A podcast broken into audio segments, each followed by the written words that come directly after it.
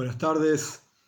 A partir de los últimos videos surgió un comentario del usuario MMHSS al respecto de qué significa el temor a Dios.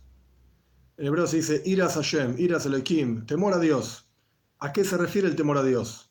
La gente lamentablemente malinterpreta y piensa que el temor a Dios es el temor al castigo, que si uno se comporta de una manera contraria a lo que dice la Torá, entonces Dios lo va a castigar. Esto no se llama, como ya comenté en otro video, esto no se llama en absoluto, para nada, temor a Dios. Esto se conoce en hebreo, irasaretzua, el temor al látigo. No es temor a Dios. Si Dios no tuviese un látigo, pues entonces uno no tendría temor a Dios. Esto no se llama temor a Dios, no entra siquiera dentro de la categoría de temor a Dios el estar constantemente pensando en el castigo que va a ocurrir cuando uno hace una acción u otra acción. Esto no se llama Iras Hashem. Para entender qué significa temor a Dios, nuestros sabios dicen en Pirkei Avos, en la ética de nuestros padres, una frase que parece sin sentido. En hebreo es Imen ira ein chochma. Imen chochma ein ira. Traducción, si no hay temor a Dios, entonces no hay sabiduría. Y si no hay sabiduría, entonces no hay temor a Dios. Por supuesto, esto es una especie de contradicción. ¿Por dónde uno empieza? Si empiezo por el temor a Dios, no puedo porque no tengo sabiduría. Si empiezo por la sabiduría, no puedo porque no tengo temor a Dios. Entonces, ¿cómo terminamos?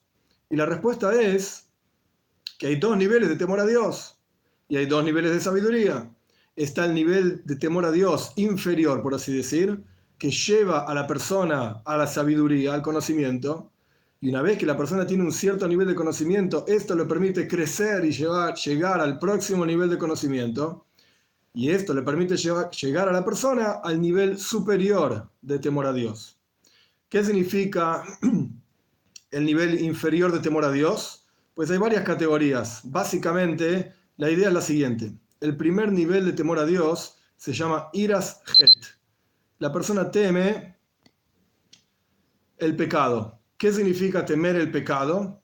Cuando somos conscientes, y también nuestros sabios dicen en la ética de nuestros padres, Pirkei Avos, tenés que conocer y saber aquello que está por encima tuyo.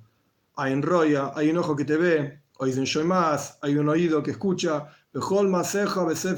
y todas tus acciones son escritas en un libro.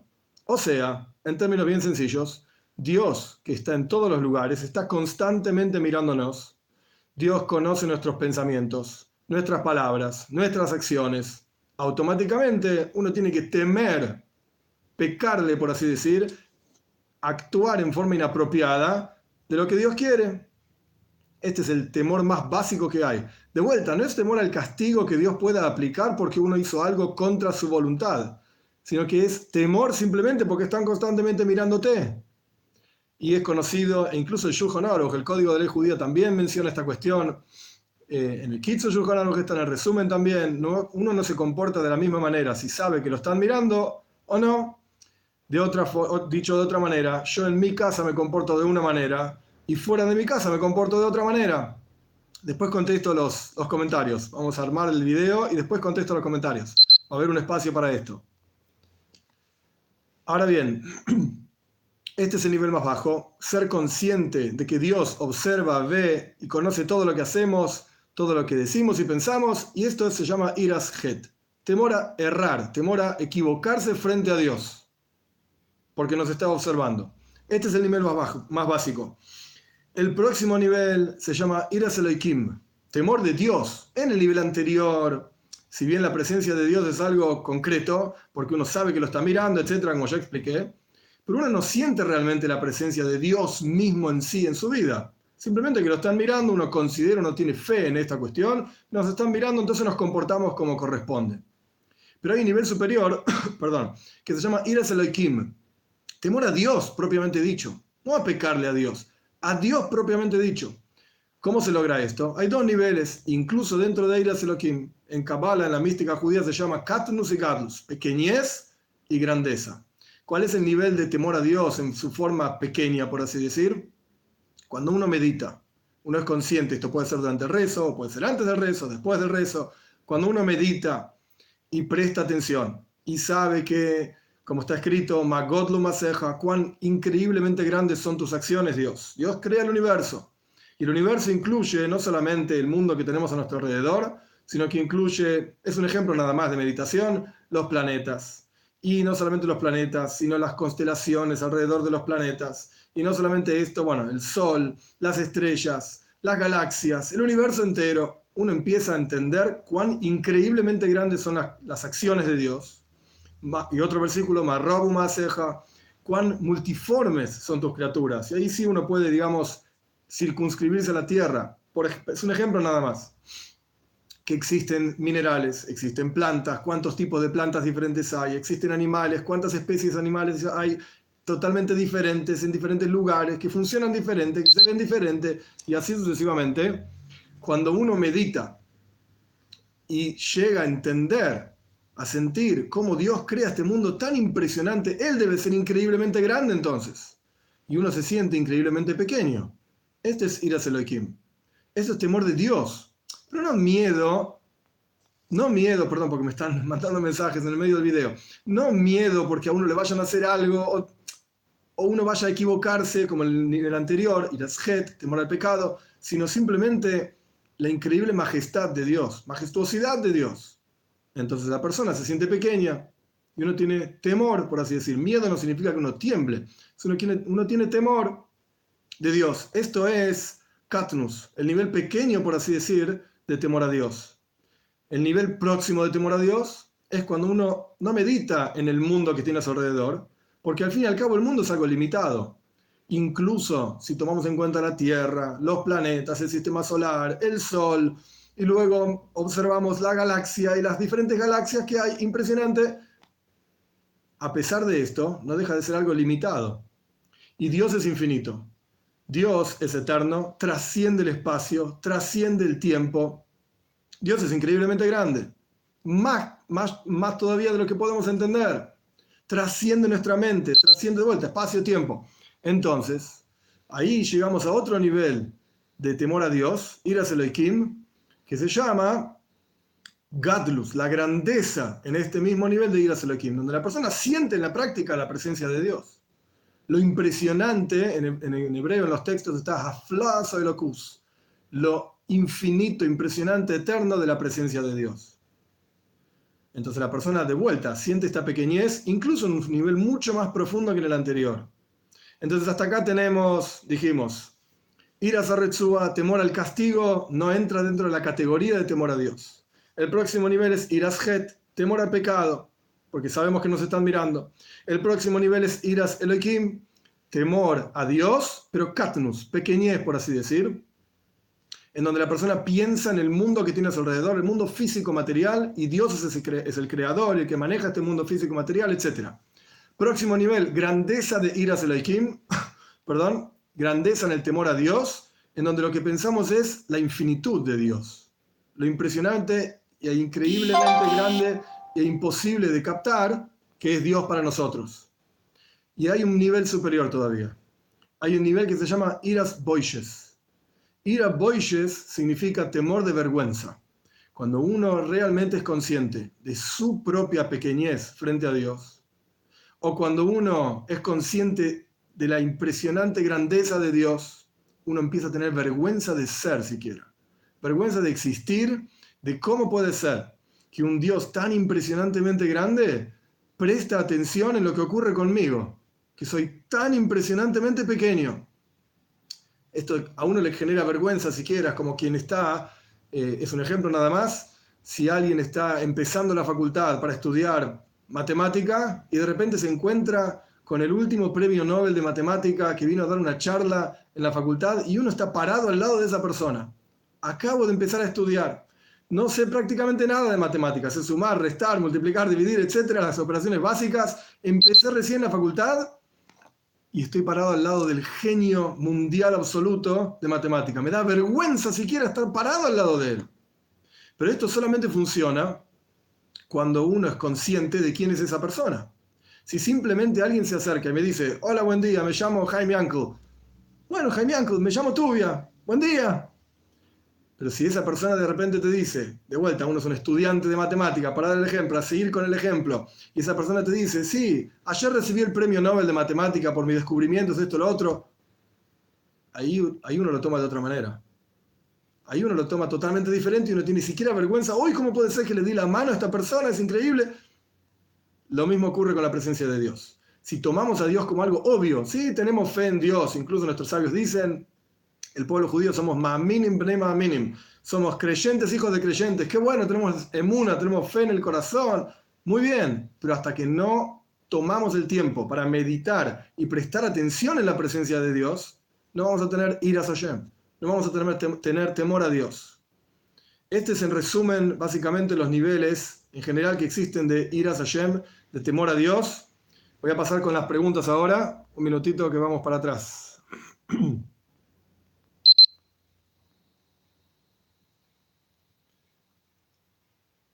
El temor y el amor a Hashem es como el libre albedrío están muy relacionados, es algo que nosotros elegimos hacer o no, Marcial, que en realidad, y Maimónides habla de esto concretamente al respecto del temor y el amor a Shem y el libre albedrío, justamente esta cuestión está escrito en el Shema. Shema Israel es una plegaria. En el Shema Israel dice, amarás a Dios tu Señor, con todo tu corazón, con todo tu alma y con todo tu ser. Es una mitzvah por así decir, simplificando, es una orden divina, amar a Dios. Ahora bien, pregunta Maimónides, ¿qué sentido tiene que me obliguen a mí a amar a Dios? Me pueden obligar a, hacer una mitzvah, a ponerme tefillin, me pueden obligar a darse de acá. Ok, es una obligación, pero a querer sentir en el corazón, si siento amor, pues siento amor, y si no siento amor, no lo siento. ¿Cómo me vas a obligar a sentir?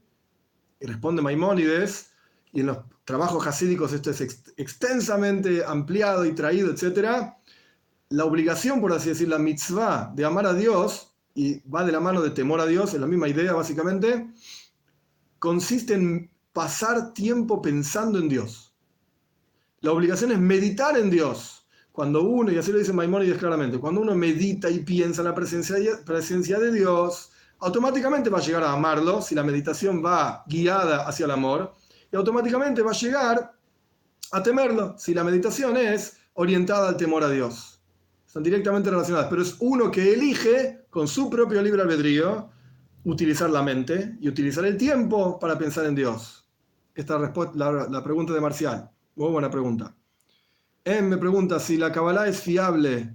¿Está en la ley de Moshe? Sí, claro que sí, es parte de la Torah oral. Esto está explicado ampliamente en otro video. Ricardo pregunta, perdimos el temor a Dios en el tiempo cuando estaba el templo en pie y nuestra falta de temor fue destruido. Por nuestra falta de temor fue destruido. Es parte del, sí, lamentablemente es parte de la destrucción del templo, pero eso no quiere decir que nosotros no podamos hacer algo al respecto. Como ya expliqué en otros videos también, en toda generación, estos sabios dicen, en toda generación donde no se construye el templo, es como si se destruyese el templo y es nuestro trabajo estudiar sobre las leyes del templo, sobre el trabajo que había en el templo, y esto es considerado como la construcción del templo. Y entre paréntesis, dentro de esta misma pregunta, cada uno de nosotros es un templo. Dice la Torá, en Parshas Truma, si no me equivoco, eh, hagan un templo para mí y voy a vivir dentro de ustedes, Soiham, de ellos, esa es la traducción. Voy a vivir dentro de ellos. Preguntan nuestros sabios, hagan un templo, Mikdash, en singular, voy a vivir dentro de ellos, en plural, no tiene sentido. Una de las respuestas que traen los místicos judíos, está en Kabbalah, está en Hasidus también, de sois colegios de Ejod. Cada ser humano puede ser, puede ser él mismo, o ella lo mismo, un templo para Dios. Uno tiene que ser de sí mismo un templo para Dios. Y en ese templo tenemos que ocuparnos de tener temor a Dios y amor a Dios.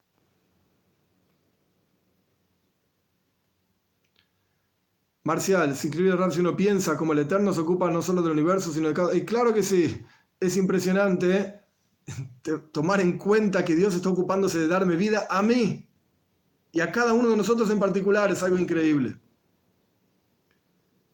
Rabino, yo soy judío por parte de y entonces soy judío.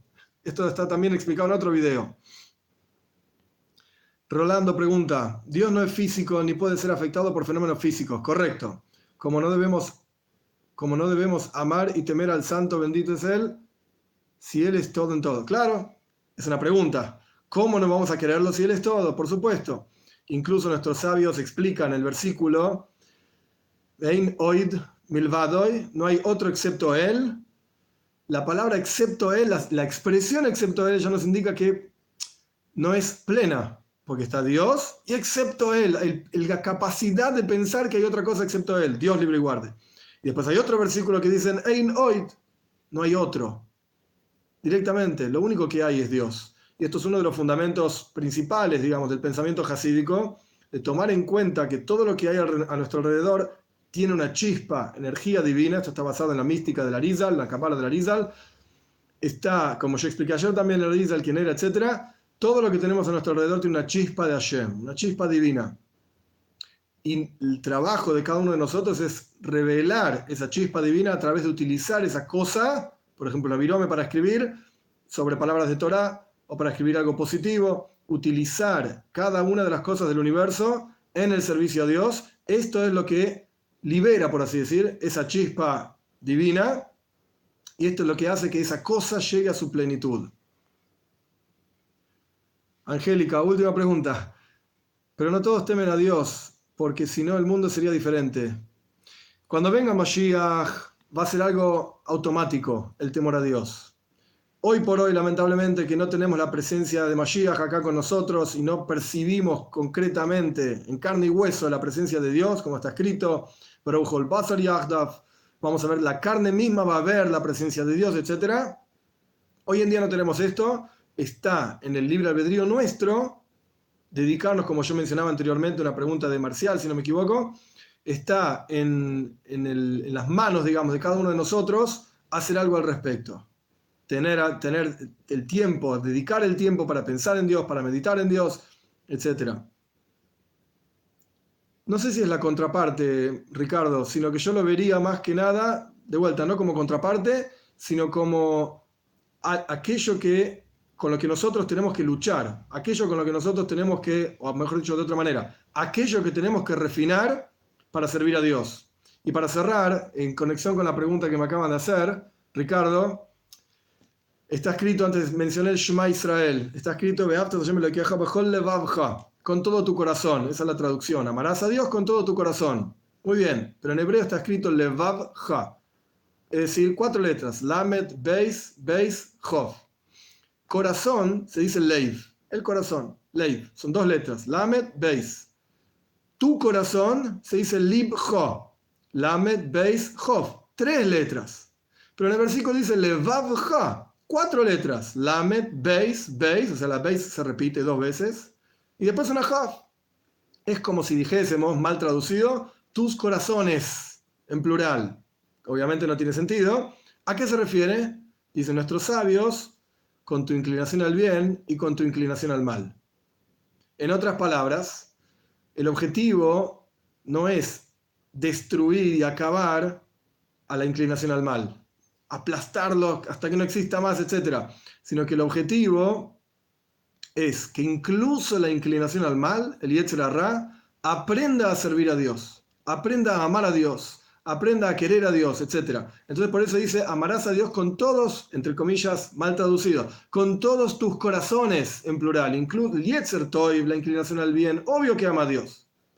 La novedad es que incluso la inclinación al mal, la parte izquierda, por así decir, el corazón, esto está ampliamente explicado en el Tania, parte derecha es el Toif, la inclinación al bien, parte izquierda la inclinación al mal, que incluso la parte izquierda pueda sentir amor a Dios y aprovechar la presencia de Dios para tener una vida muchísimo más significativa. Anímate, es una buena, es una buena pregunta. Si tenemos que consagrarnos a Él, la realidad es que, como yo ya expliqué en otro video, eh, y y vos hiciste una pregunta interesante que Dios mediante en otro video la voy a responder. Pero el punto es, ¿qué significa consagrarse a Dios? Nuestros sabios dicen,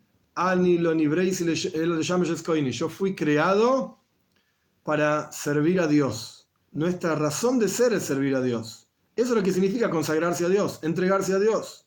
¿Y cómo se hace en la práctica? Cumpliendo los preceptos de Dios a cada uno como le corresponde, como ya habíamos hablado anteriormente, los siete preceptos de Bnei Noyach para los gentiles, los 613 para los judíos, cada uno con su camino, etc. Pero esto es lo que significa consagrarse a Dios. En otras palabras, y ahora sí para terminar, con el concepto del temor a Dios. El temor a Dios tiene que llevar a la persona, sentirlo en el corazón de manera tal que no haya acción, no haya palabra y no haya pensamiento que la persona pronuncie en donde no sea consciente de la presencia de Dios. O en forma de head porque te está mirando, o en forma de, wow, la maravillosidad e increíble infinitud de Dios, etc. Elohim en su pequeño nivel, mayor nivel, lo que sea, sea como fuere, esto es consagrarse a Dios. Si voy a hablar con alguien, ¿de qué voy a hablar? ¿De pavadas? ¿De tonterías? Voy a hablar sobre Dios. O voy a intentar llevar la conversación a algo positivo que tenga que ver con Torah, con mitzvot. Si voy a pensar sobre un asunto, ¿en qué voy a pensar? ¿En cómo, cómo jugó tal jugador en tal partido? En hebreo se dice shtusim, pavadas, tonterías. Voy a pensar en cómo Dios influencia sobre mi vida, en qué puedo hacer yo para mejorar mi vida personal, y si voy a actuar, si voy a hacer algo, tengo que asegurarme que esa acción esté relacionada con Torah y Mitzvot, esté relacionada con Dios. Esto es lo que quiere decir consagrarse a Dios. En el judaísmo está escrito en Pirkei es la ética de nuestros padres, que lo recomiendo a todos estudiar porque es fantástico, está en castellano, en todos lados, fácil de conseguir. Amaise wa ikar, lo el amaise wa Lo principal no es tanto el bla bla, como quien dice, hablar y hablar, sino que lo principal es la acción. Que tengan todos unas muy buenas tardes.